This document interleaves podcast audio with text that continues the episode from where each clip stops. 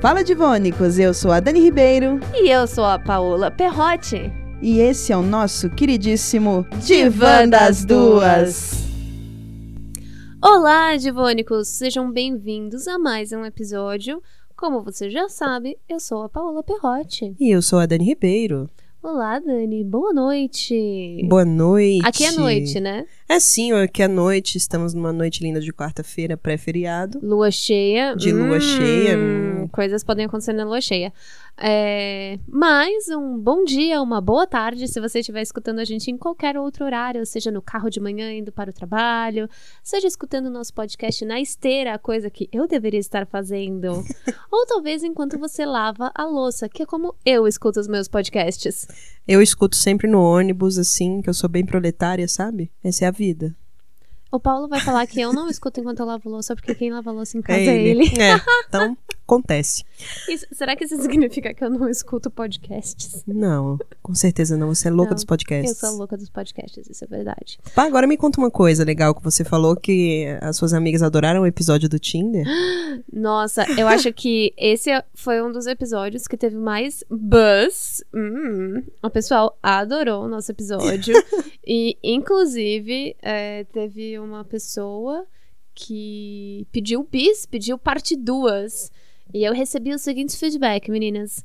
É, vida de Tinderela. O que acontece com quem está procurando um relacionamento sério no Tinder? Nossa, é- possível isso? Então, eu acho que a gente precisa de três episódios pra falar disso, porque eu sinto que é uma saga. Eu sinto que é uma saga real.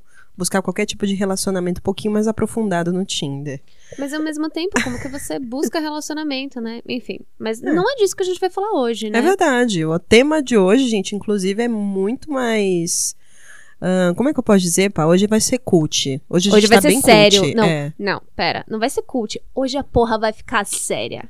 é. Se você quiser ficar com a gente, aperte os cintos. Porque hoje o bagulho, o, o bicho vai pegar Com certeza. aqui nesse divã. A gente vai tacar fogo no divã. É, hoje é o dia de gastar uma sessão de terapia pra falar de quê? De política. Esses dias eu recebi uma mensagem de uma amiga e ela falou assim pra mim: Ela, amiga, é, você acha justo eu gastar uma sessão de terapia pra falar do Bolsonaro? Aí a minha amiga falou: Eu vou ter que fazer isso hoje. E aí eu falei isso com a minha irmã e ela, já, eu tenho gastado cinco sessões de terapia falando do, né, do inominável. De qualquer forma, Hoje o papo é sério, hoje a gente quer ver mulher na política, quer ver mulher se posicionando, porque as pautas são necessárias, é, enfim, a gente precisa, assim, meter o grelo na mesa. Meteu o pé na porta. Exatamente. É, você falou agora de falar sobre Bolsonaro na terapia, né? E durante as eleições, eu lembro que isso era um assunto que eu levava muito pra terapia e que me deixava muito, muito, muito aflita.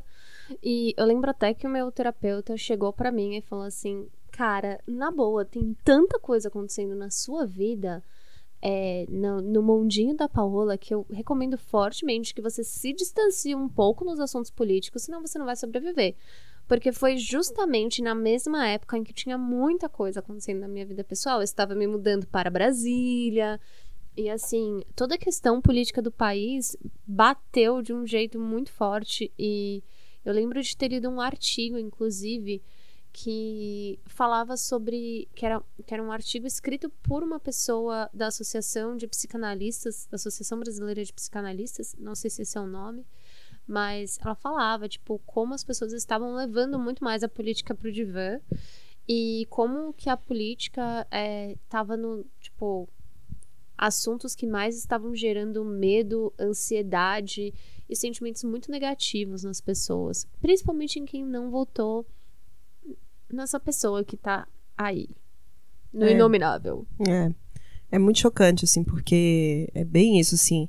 Com tanta coisa acontecendo, igual você falou, eu ainda vou me preocupar com uma questão que é crucial, acho que para nós mulheres. Acho que não dá para escapar desse momento, né? Eu lembro das manifestações ano passado do Ele Não. Estava lá, né, com o meu cartazinho, para dizer e para me posicionar contra, é, é, contra, enfim, uma coisa que eu acredito, né? E, de qualquer forma, eu acho que a gente na política, acho que a gente tem que estar nesse lugar para reivindicar pautas que são caras pra gente. Não, né? eu lembro, eu acho que assim, é fundamental que a mulher esteja envolvida na política da mesma forma que qualquer minoria, negros, é, pessoas da comunidade LGBTQ, tantos, tantas outras pessoas. E eu acho que assim, é, eu lembro uma vez que eu tava é, vendo. Eu acompanho política no mundo inteiro. E eu tava vendo uma pesquisa que falava que as mulheres, as pessoas mais conscientes em relação aos seus votos são as mulheres negras nos Estados Unidos. Olha que porque legal. elas têm noção de que o voto delas é crucial para melhorar a situação delas. Então, é, quem são as pessoas que mais sofrem na comunidade norte-americana? As mulheres negras. Então, para elas não faz diferença em quem elas, elas votam. E eu lembro que essa discussão é, surgiu porque o Kanye West, que é aquele cantor norte-americano, estava apoiando o Trump. E aí teve um apresentador de, de, TV que ele virou e falou assim: o Kanye West é um homem negro nos Estados Unidos que tem uma posição social em que ele pode se dar ao luxo de não ligar. E ele pode apoiar o Trump, porque as políticas que são contra homens e mulheres negros do Trump não afetam ele, porque ele tem um status social que a pele dele, que a cor da pele dele não o afeta mais. E eu acho que isso também vale para mulheres. Eu vejo muitas mulheres que não ligam ou que acham que elas podem apoiar alguém de políticas misóginas, porque isso não vai afetá-las, porque elas atingiram um determinado status na sociedade que a, tipo, é uma mulher que vai conseguir pagar por um aborto clandestino, por Sim, exemplo. com certeza. E que isso não vai afetá-la da mesma forma que vai afetar uma mulher negra, pobre, de periferia, ou até uma pessoa de classe média. E, enfim, então tem pessoas que não entendem o luxo do voto. E as mulheres geralmente são as pessoas mais conscientes em relação ao fato de que voto não é luxo. É, porque a gente está colocando no, no Senado e na Câmara pessoas que são responsáveis por nos representar e, além disso, pela criação de políticas públicas, né? Uhum. Que vão, nos, vão ajudar as mulheres, que vão. Ajudar não, que vão garantir os direitos das mulheres, né? Uhum. Que vão garantir o direito da mulher que acabou de ter filho, da mulher que, enfim, né, que que quer lutar por a questão de um aborto seguro e legal, né, que quer educação, que quer segurança, que quer, enfim, é, uma sociedade menos machista. Então, é muito caro, pra, pelo menos para mim, o voto é uma questão muito cara. E eu brigo muito por política. Você briga por política, pá? Nossa, eu acho que assim, teve um tempo da minha vida que eu precisei baixar um pouco a bola. Sim, eu também. E parar de brigar por política por questões de minha própria saúde mental, Com assim. certeza. Mas eu tenho. É, tipo, já, já, já dei quebra-pau em grupo de família, de WhatsApp. Tem certas coisas que para mim é muito difícil de engolir. E, cara, já quebrei muito pau por causa de política. Hoje, hoje, nesse exato momento da minha vida, eu percebi que só quebrar pau não adianta. Que eu acho, isso é uma coisa que eu demorei muito para entender, que às vezes você precisa de uma nova estratégia para conseguir trazer a pessoa pro seu lado. Porque assim, tem muita gente que vira e fala: ah, não, política você trata como futebol, você tem que respeitar todas as opiniões e é, você não tem que ficar tentando convencer o outro do política que você não se discute, não. né? Quantas vezes a gente já escutou isso? Exato, exato. Só que, é, um, eu não acho que eu tenho que respeitar a sua opinião se a sua opinião é me matar. Exatamente. Porque eu sou mulher. Eu não acho que eu tenho que respeitar a sua opinião se a sua, abre aspas, opinião é que alguém é inferior a outra pessoa por causa de gênero, por causa de orientação sexual ou por causa de cor de pele. Eu não, eu não tenho que te respeitar. É você quem tem que entender que as coisas que você está dizendo não são só condenáveis, como são criminosas. Não são opiniões. Não né? são Pedir a volta opiniões. de- da ditadura não é opinião. Eu não, e eu não tenho que respeitar isso, porque Com o que você está dizendo vai diretamente contra o meu direito de viver, o meu direito à liberdade de expressão, direitos básicos que estão garantidos na Constituição. Então não tenho que respeitar. É você que tem que respeitar a nossa legislação, que tem que respeitar o Estado democrático de direito. Exatamente. Especialmente para nós mulheres que temos os nossos direitos cerceados, assim, há tanto tempo, né? É, eu fui dar uma aula de redação essa semana para uma, uma mulher que ela tem 43 anos.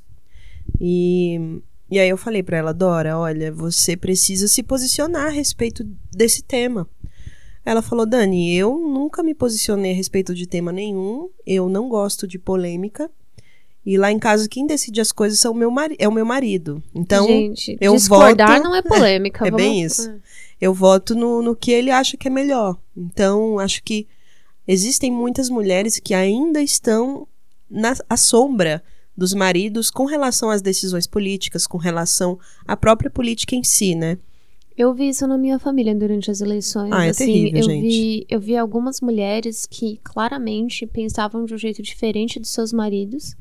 Silenciavam-se, né? E que é, era muito nítido para mim que essas pessoas pensavam de um jeito diferente, mas que ou elas se silenciavam ou elas tentavam relativizar a posição do marido, do tipo, não, mas ele pensa assim por quê?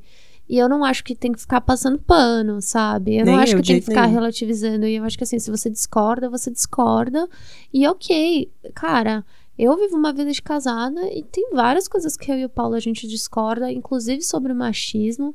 E é um aprendizado constante. E eu não tenho nenhum medo de virar e falar, cara, na moral, não. É, mas tem que Não. falar, tem que se É. posicionar. E eu acho que a gente tá entrando, a gente tá batendo esse papo inicial, introduzindo o nosso tópico que é mulheres na política, mas eu acho que ser mulher hoje é um ato político. Sim, com certeza. Um ato de resistência, um ato de respirar fundo muitas vezes e um ato de não silenciar, assim. Eu lembrei, você falando dessa questão de reunião de família, na minha família, os homens discutindo política e futebol e as mulheres falando de cabelo, falando de maquiagem, né? Falando de questões que definitivamente não são caras a mim, né? Uhum. A política me é muito mais me é muito mais cara do que essas discussões que eu considero até um pouco fúteis. É, assim, eu, eu não vejo problema nenhum em você ter conversar sobre frivolidades, porque às vezes. É necessário, né? É, às pra vezes não você surtar. não tá afim, é, pra não, pra não surtar, você vai e conversa sobre uns bagulhos que são maior nada a ver. Só que eu também tenho um, um problema muito grande com esse- essa cena que você descreveu, né? Homens de um lado, mulheres do outro. Sim. Clube do Bolinha, Clube Clube, da Bo- Luluzinha. E eu vejo que a política é muito isso hoje Com no nosso certeza. país. É, daqui a pouquinho a gente vai conversar um pouco sobre quem são as mulheres, né, da nossa política, quem são as principais figuras no nosso congresso, aqui, aqui pertinho de Do nós, lado, né? Do lado. Quantos quilômetros daqui? Uns 10 quilômetros daqui. Ah, talvez menos até. Mas, e assim, eu sinto que hoje no nosso cenário político isso ainda existe. É, é reproduzido esse clube da Luluzinha e clube do Bolinha. E eu acho que o que me irrita muito nessa divisão, nessa dicotomia, é que sempre que um dos dois lados fala sobre política, a fala da mulher é sempre muito diminuída. Sim. É sempre muito. Você não entende, você não sabe do que você está falando. Sim. É, por que, que você não volta a falar de cabelo e unha? Sim. Então, eu sinto isso também. Mas, ao mesmo tempo, eu sou a pessoa que desistiu de falar de política em churrasco da família. É, na verdade, eu não vou mais aos churrascos da família. Eu já me abstive dessa, desses compromissos. Não, eu descobri que é, família meio que é pra sempre. E esse É. governo, eu espero que não. Então. Não, definitivamente não. Esse governo, definitivamente não. Então, assim. Tem um look bom pra esse governo, um look assim, já que a gente pediu pra não falar tanto de roupa, tem um look maravilhoso, chama Tomara que Caia, que eu adoro. Ai, eu adoro. Esse é o melhor lookinho. Meninas, tá aí a dica. Não tem no Brasil, tá bom? Você só encontra nos Estados Unidos. Tomara que caia. Inclusive, o Trump tá, tá também enfrentando uma possibilidade de processo de impeachment. Tomara né? que caia. Tomara que caia. Então, não tem no Brasil, mas a gente tá querendo exportar. Ah, então, pá, assim, sobre. eh, Voltando ao tema, sem tantas divagações. é, mulheres na política. Quando se fala de mulher na política, que nome vem à sua mente, pá? Eu acho que o primeiro nome que vem na mente de todo mundo, e isso é uma coisa que eu acho muito bom, é o nome da Marielle Franco, Com né? certeza. E eu fico impressionada. Eu acho que vale a gente pegar, falar um pouquinho só sobre ela. Eu acho que a gente agora pode fazer essa listinha juntas. A Marielle é o primeiro nome, porque eu acho que ela é o símbolo de tudo que a luta tudo que as mulheres sempre quiseram ser quando a gente fala de luta e quando a gente fala de política. Mas tem, eu sou fanzaça da Irundina. Sim, Sempre sim, eu fui. também. Sou fanzaça da, do- das décadas de militância que ela tem. É, sinto que ela ainda é um- uma figura muito lúcida dentro do Congresso Nacional. É, tem outras figuras de esquerda que eu gosto muito. Manuela Dávila, A Manuela Dávila. Samia Bonfim, do PSOL. Adoro a Sâmia. Eu É. gosto. Nossa, eu gosto Ontem muito da Sâmia. Ontem meus amigos encontraram encontraram com ela num barzinho aqui, escreveram pra ela e ela saiu, foi abraçá-los, achei isso muito legal. Acho Isso é um- uma política de verdade, né? Que tá perto do povo, que Sabe o que eu acho engraçado? Eu sinto que as mulheres da nossa política, elas são muito mais pé no chão. Eu acho Com que certeza. quando a gente fala de egos, os homens têm um ego muito lá em cima. ah, autoestima da porra. Eu lembro da. Cara, eu, eu lembro de ver a Irundina na rua em São Paulo, sabe? Nossa, que foda. É, e, e ela andando como uma pessoa normal, Uhum. sem, sem firula, sem, sem se achar. Sem achar que ela tinha o rei na barriga. Isso é muito legal, assim. Eu encontrei, esse ano também encontrei com a Sônia Guajajara, que pra mim é, é uma mulherão da porra também, questão política, especialmente com relação aos direitos das mulheres indígenas. Eu a encontrei num show é, aqui em Brasília, no, no Coma, no festival.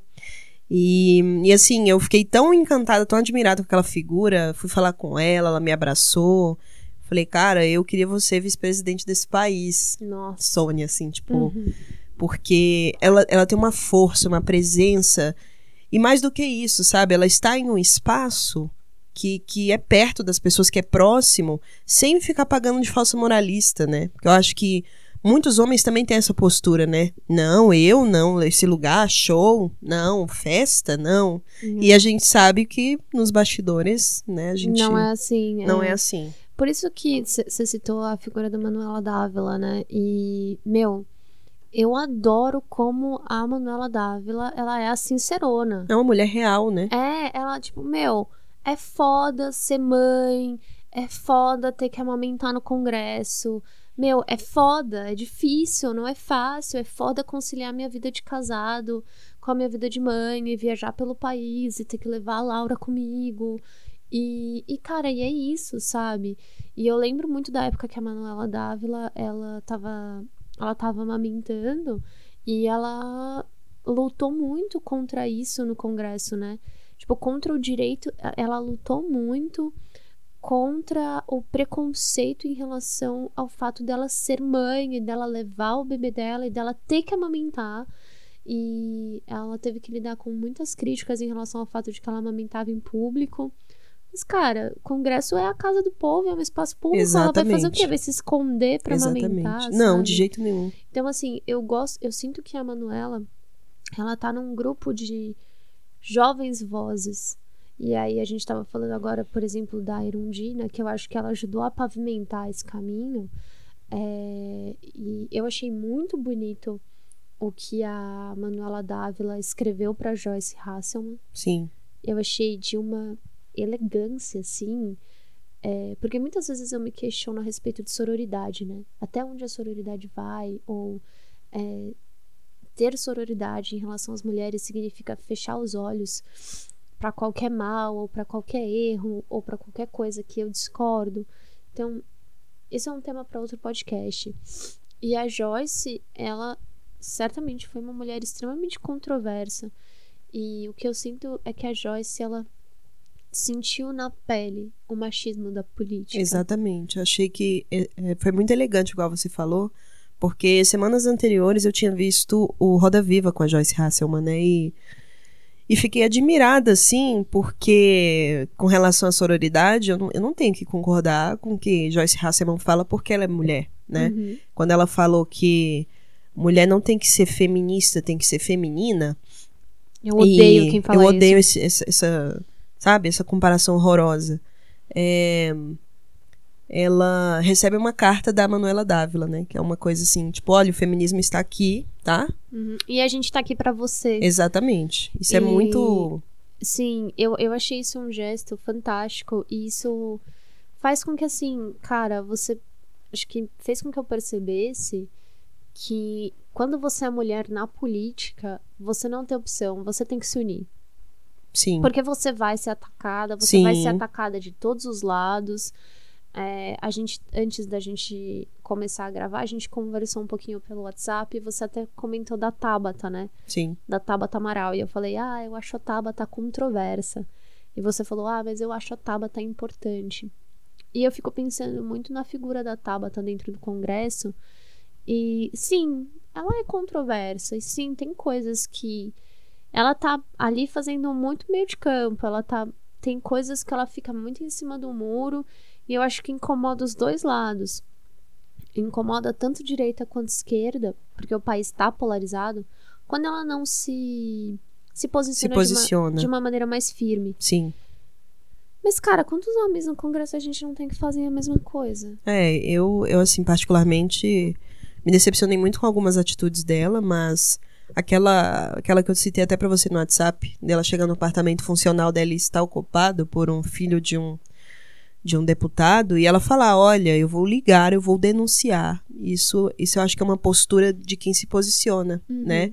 Uma postura de quem não tem medo. Eu acho que a mulher na política não tem medo. Só que ao mesmo tempo a gente vê a Tabata às vezes recuando, né? Sim, é isso que é triste, isso que me entristece. Então, mas eu entendo pelo fato da Tabata ser nova. Eu acho que ela Sim. ainda tá entendendo. E eu acho que na política é, você tem que ser muito corajosa, mas você também tem que escolher as suas batalhas. E Exatamente. eu, eu entendo mulheres estarem com medo na política justamente por causa do que aconteceu com a Marielle.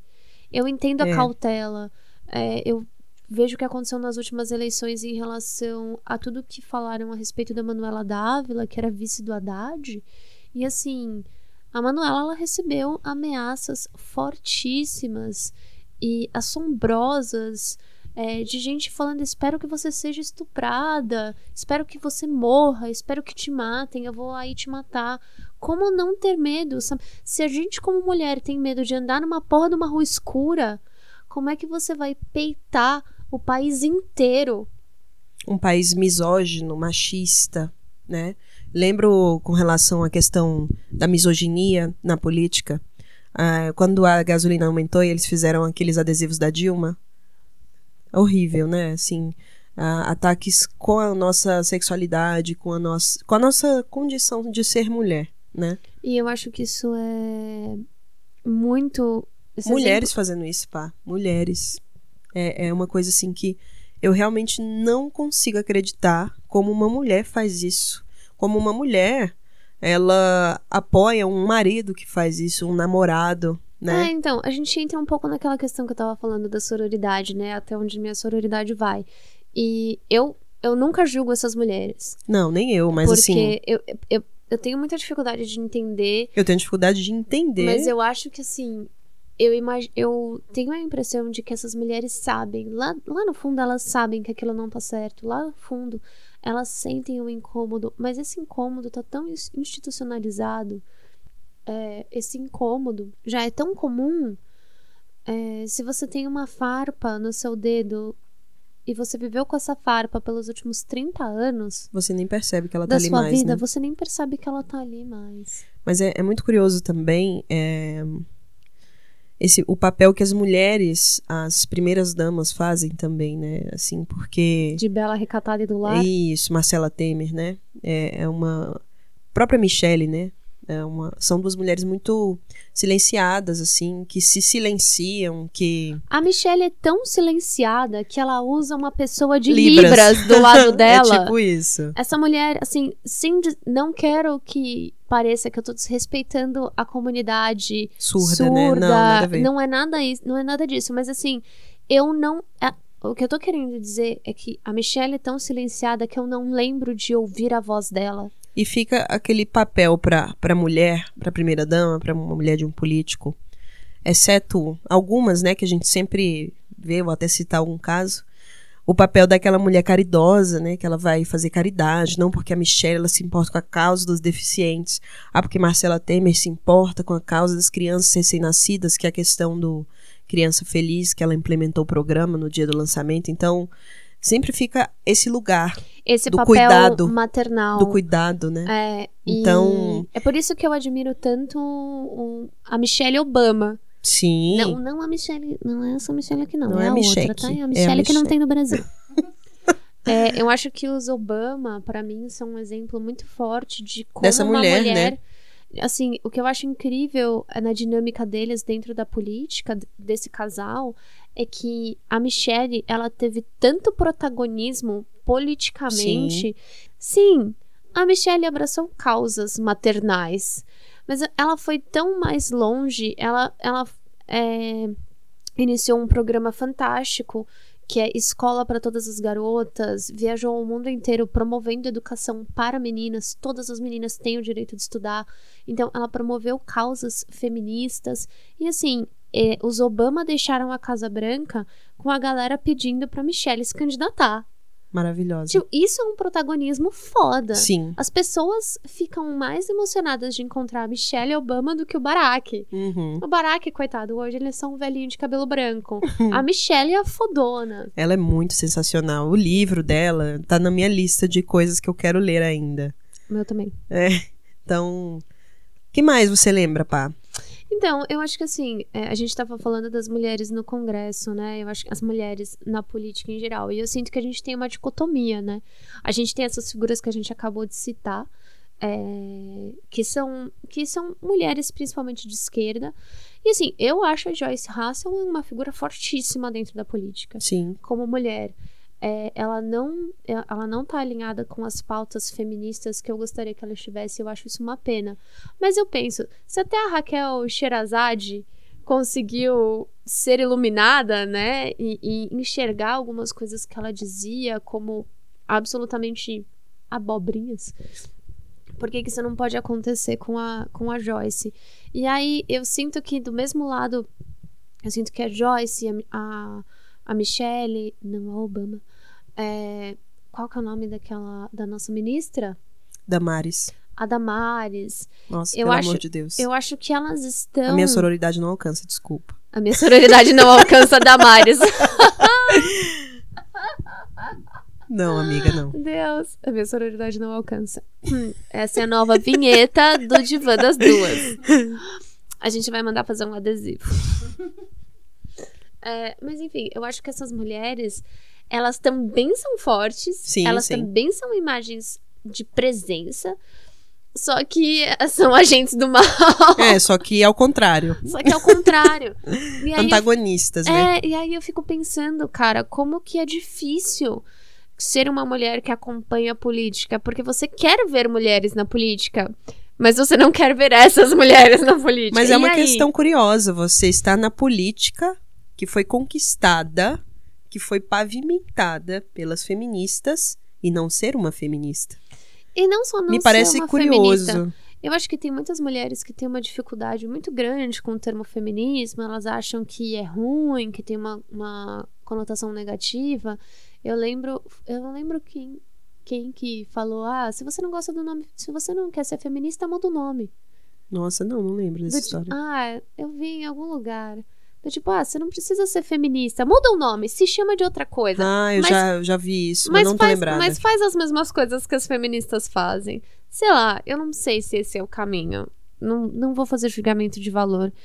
Mas o que eu acho muito bizarro é que, assim, cara, faz tão pouco tempo que a gente conquistou o voto. É bem isso. Isso é um direito tão O básico. movimento das sufragistas, né? Isso é, um, isso é um direito tão, tão, tão básico, é uma coisa tão pequena. E pra você chegar num palanque e você rechaçar tanto o movimento feminista a ponto de você demonizá-lo, eu acho que é pura ignorância. Pura ignorância. É você não, não saber. É você não ter a capacidade de ler um livro de história para entender o que é a trajetória do nosso movimento e o que é a trajetória da mulher dentro da política. É, assim, as pautas que a gente teve que levantar, até a questão de exigir, sabe, ahn, políticas públicas para as mulheres, licença maternidade, é, tantas questões que a gente precisa, de fato, estar lá dentro para brigar, para se posicionar, para estar presente, para exigir que as empresas nos respeitem, para exigir que, enfim, que, sabe, que tenha vagas nas universidades, enfim, conquistar cada um desses espaços. Pra gente é, conseguir conquistar cadeiras no, congre no Congresso, Congresso, né? é. Pra gente con- conseguir conquistar uma paridade. E você, você tava falando aí de todas as, as conquistas que nós almejamos. E eu fico muito chocada que esse ano a gente teve tamanho retrocesso que a gente teve que discutir uma salubridade do ambiente de trabalho para mulheres grávidas. Absurdo. Então, assim, isso, isso é uma coisa que eu viro e falo, cara, se você não sabe que uma mulher grávida tem que trabalhar num ambiente limpo, é. Eu sinto muito. Volta pra quinta série, quando a gente tava Não, estudando volta reprodução. pra história, assim, lá pra. Sabe? Volta pra, Volte para a Idade Média, onde É bem as isso, pessoas porque morriam. por causa de peste negra, né? De É, insalubridade. sim. A gente divergiu um pouco. Mas eu acho que foi bom essa divergência, porque eu acho que a gente pode voltar um pouco entrando naquele tópico. é, Eu não sei, vo- você quer falar um pouco mais sobre mulheres no Congresso ou a gente pode falar um pouquinho sobre a Marielle? Eu acho que a gente pode, até com relação a mulheres no Congresso, eu anotei aqui, eu e a Pá anotamos dois números aqui interessantes. Que na Câmara temos 518 deputados, né, é, no total, e são 77 mulheres apenas na Câmara dos Deputados. E no Senado temos cin- 58 senadores, se não me engano, cujos 12, 12, cujas 12 são mulheres. Isso porque a gente tem uma legislação que é, separa, tem uma cota né, para as mulheres no Congresso que não é cumprida porque os partidos não cumprem a. a- os partidos eles falam: ah, não, a gente não vai conseguir cumprir a cota. Eles colocam laranjas, né? É, colocam Candidaturas laran- laranjas. candidaturas laranjas para conseguir impulsionar outros deputados, outros, outros congressistas, É. outros senadores e colocá-los no lugar das mulheres. E tem até um projeto de lei em trâmite para fazer com que os partidos comecem a fazer valer de verdade essa cota e não fiquem mais criando candidatura laranja nem nada disso. Tanto que é, todo o escândalo em relação à família Bolsonaro. Tem um escândalo em relação à família Bolsonaro e Caixa 2 que envolve candidaturas laranjas de mulheres no estado de Minas Gerais, né? Uhum. Agora é muito é, estranho pensar que mulher está se candidatando para a política, né? Eu conheço nenhuma, um total de zero mulheres que fala eu tenho interesse em ser política. Mas, Dani, é, que nem eu e você, eu sinto que nós somos pessoas que são muito alertas, muito é, ativas. E eu te pergunto: você se candidataria para algum cargo político? Eu me candidataria. Cadê essa campanha então? Vocês ouviram primeiro. Vocês ouviram em primeira mão Vocês ouviram, hein? aqui no Diva das Duas. É, até falei com a minha colega é, com relação a isso. Não sei se eu can- me candidataria por uma questão pra, sei lá, para deputada, enfim. Até falei pra ela, assim, que. Ela falou pra mim, na verdade, que o sonho dela é ser ministra da educação. Foi a primeira mulher que eu ouvi. Assim, meu sonho, amiga, é ser ministra da educação e eu vou trabalhar pra isso. Então, achei. Gostei desses objetivos. Achei ousado, achei legal e. Mas assim, é, eu, eu acho que eu não me candidataria por uma questão, tipo, igual é, eu vi um meme ontem. Ah, você vai ganhar ah, uma casa pra levar cinco amigos. Eu, tipo, tá, mas quem tem cinco amigos? Eu acho que. Eu acho que eu não me candidataria por uma questão é, de não ser uma pessoa muito. Muito popular, talvez. Eu ia ter que construir, Sim, você tem que construir eu ia ter que imagem. pavimentar É, você tem que E eu pavimentar tenho- um caminho.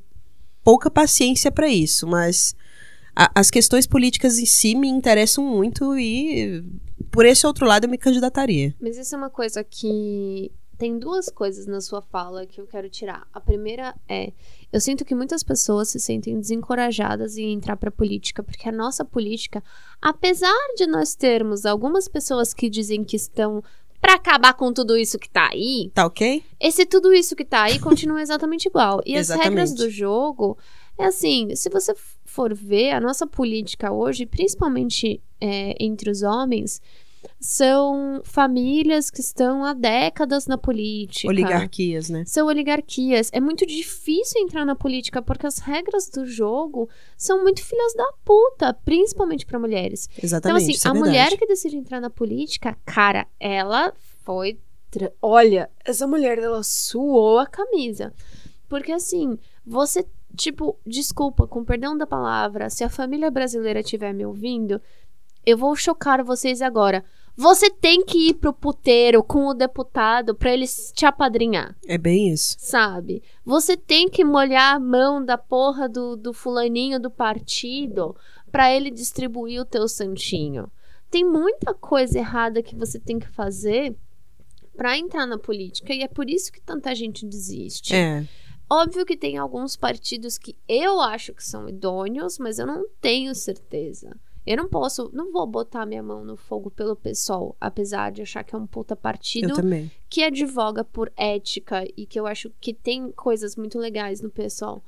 Mas assim, é, da mesma forma como não boto minha mão no fogo por nenhum. E aí outra coisa que eu achei que eu acho que vale destaque é candidatar-se a um cargo, é, seja ele de vereador, de prefeito, de deputado, de qualquer merda não é a única forma de fazer política. Exatamente. Ser, mu ser mulher já é fazer política, A gente estava né? falando sobre o ato político de ser mulher, mas assim, existem tantas instituições, Sim. existem tantos meios, existem tantos caminhos, existem tantos coletivos, existem tantos espaços de encontro e de discussão, existem é, tantas, é, ONGs, né? tantas ONGs é, eu penso muito assim, por exemplo, no papel da, das Nações Unidas, que é uma instituição que faz uma política voltada para a igualdade, voltada para todos os valores bonitos que eles têm lá. É, parece que eu tô desmerecendo a ONU, né? Sim, parece. Não, não tô. É, então, assim, eu acho que às vezes a gente vira e fala: ah, o que, que eu posso fazer? As minhas mãos estão atadas. Não, de jeito nenhum. Cara, eu acho que só o fato de você ter consciência política já é fazer muito, né, nesse país.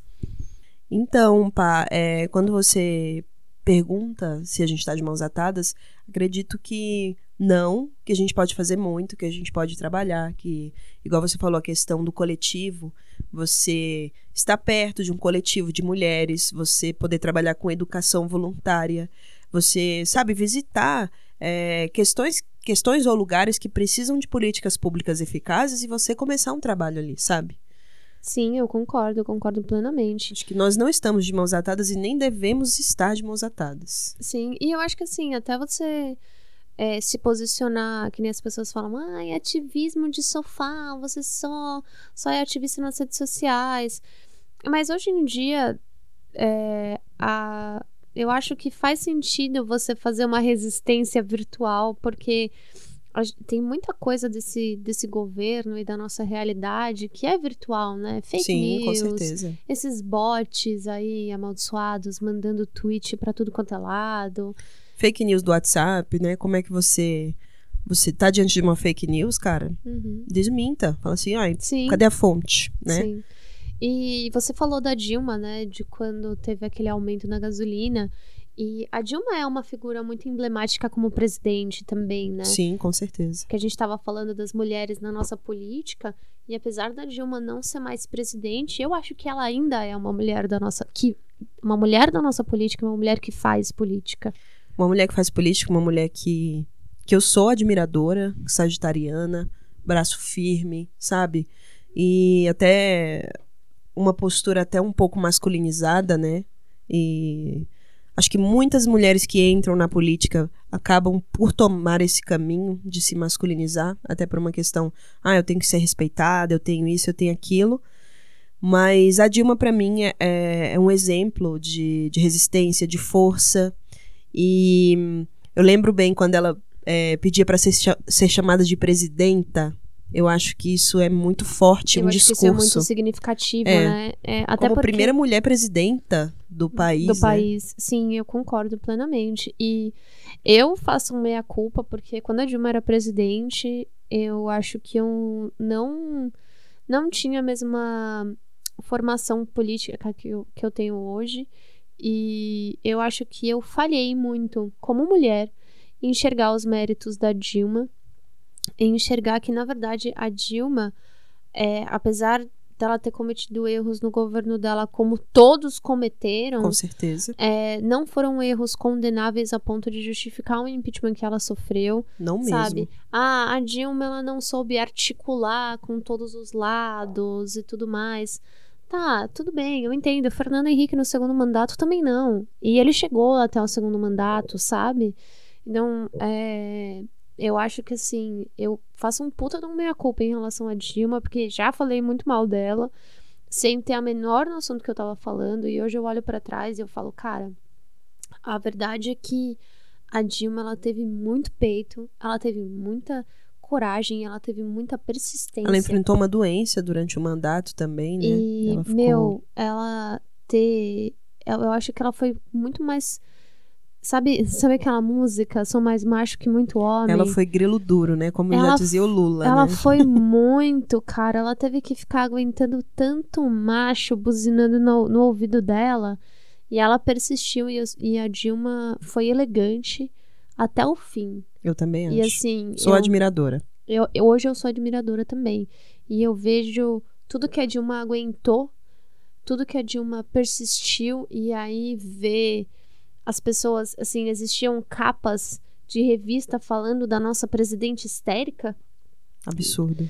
E aí a gente tem um presidente que não consegue aguentar uma notícia em rede nacional falando mal dele que eu não sei se você viu o vídeo dele e assim eu acho que se se a gente pudesse começar a colocar vídeo no dicionário quando você pesquisa a palavra no Google aquele vídeo devia estar no lado de histeria porque eu nunca vi ninguém tão descompensado descompensado descompassado e todo um Descontrolado. Um descontrolado desgoverno.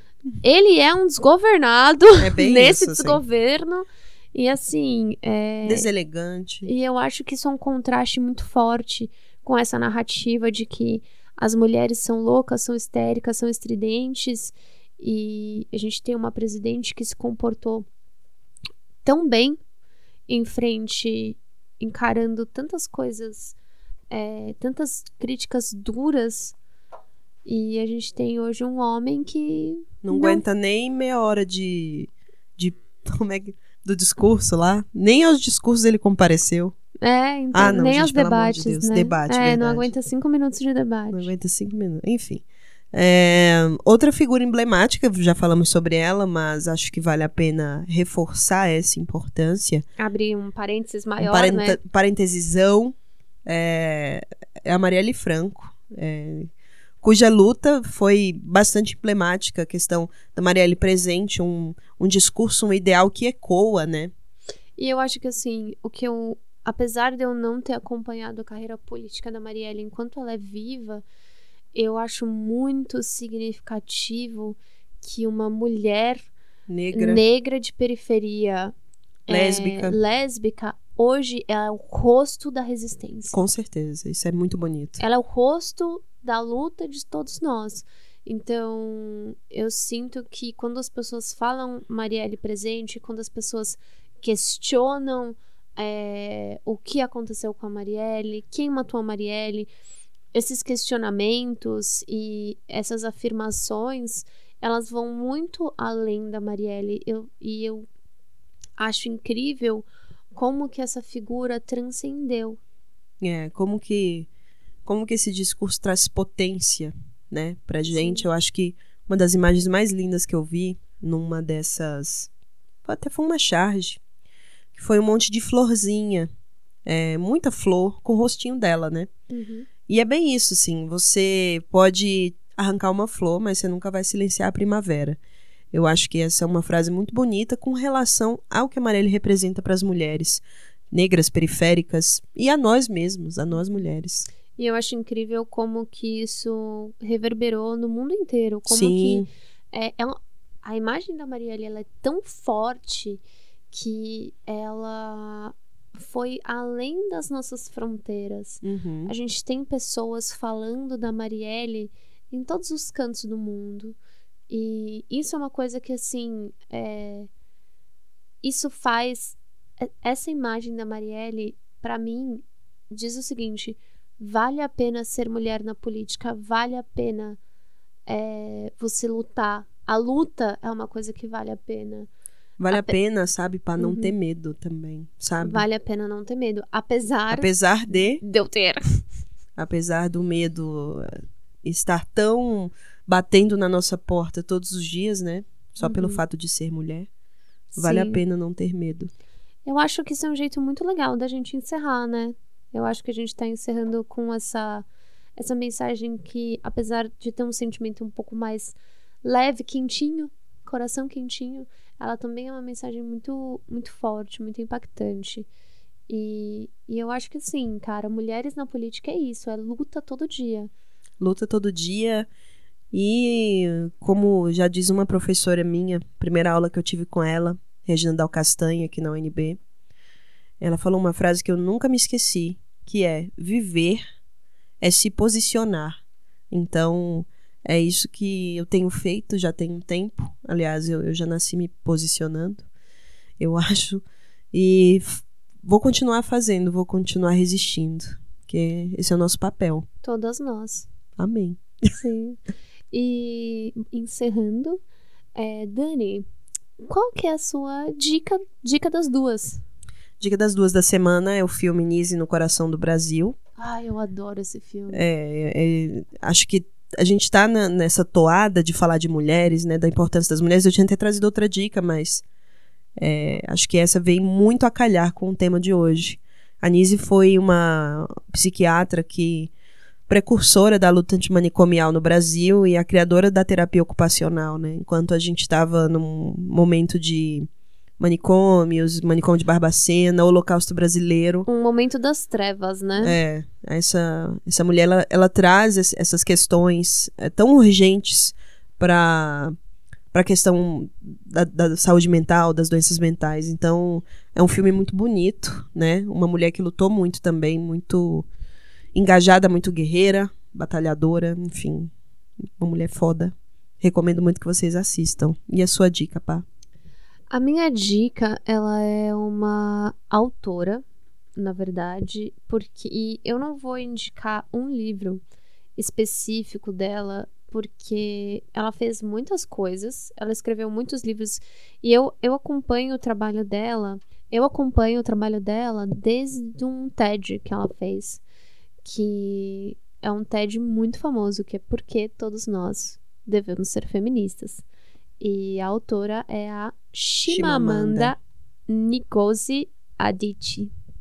Ela é uma autora nigeriana. E eu tive a sorte e acho que o privilégio de conseguir ler alguns dos livros dela.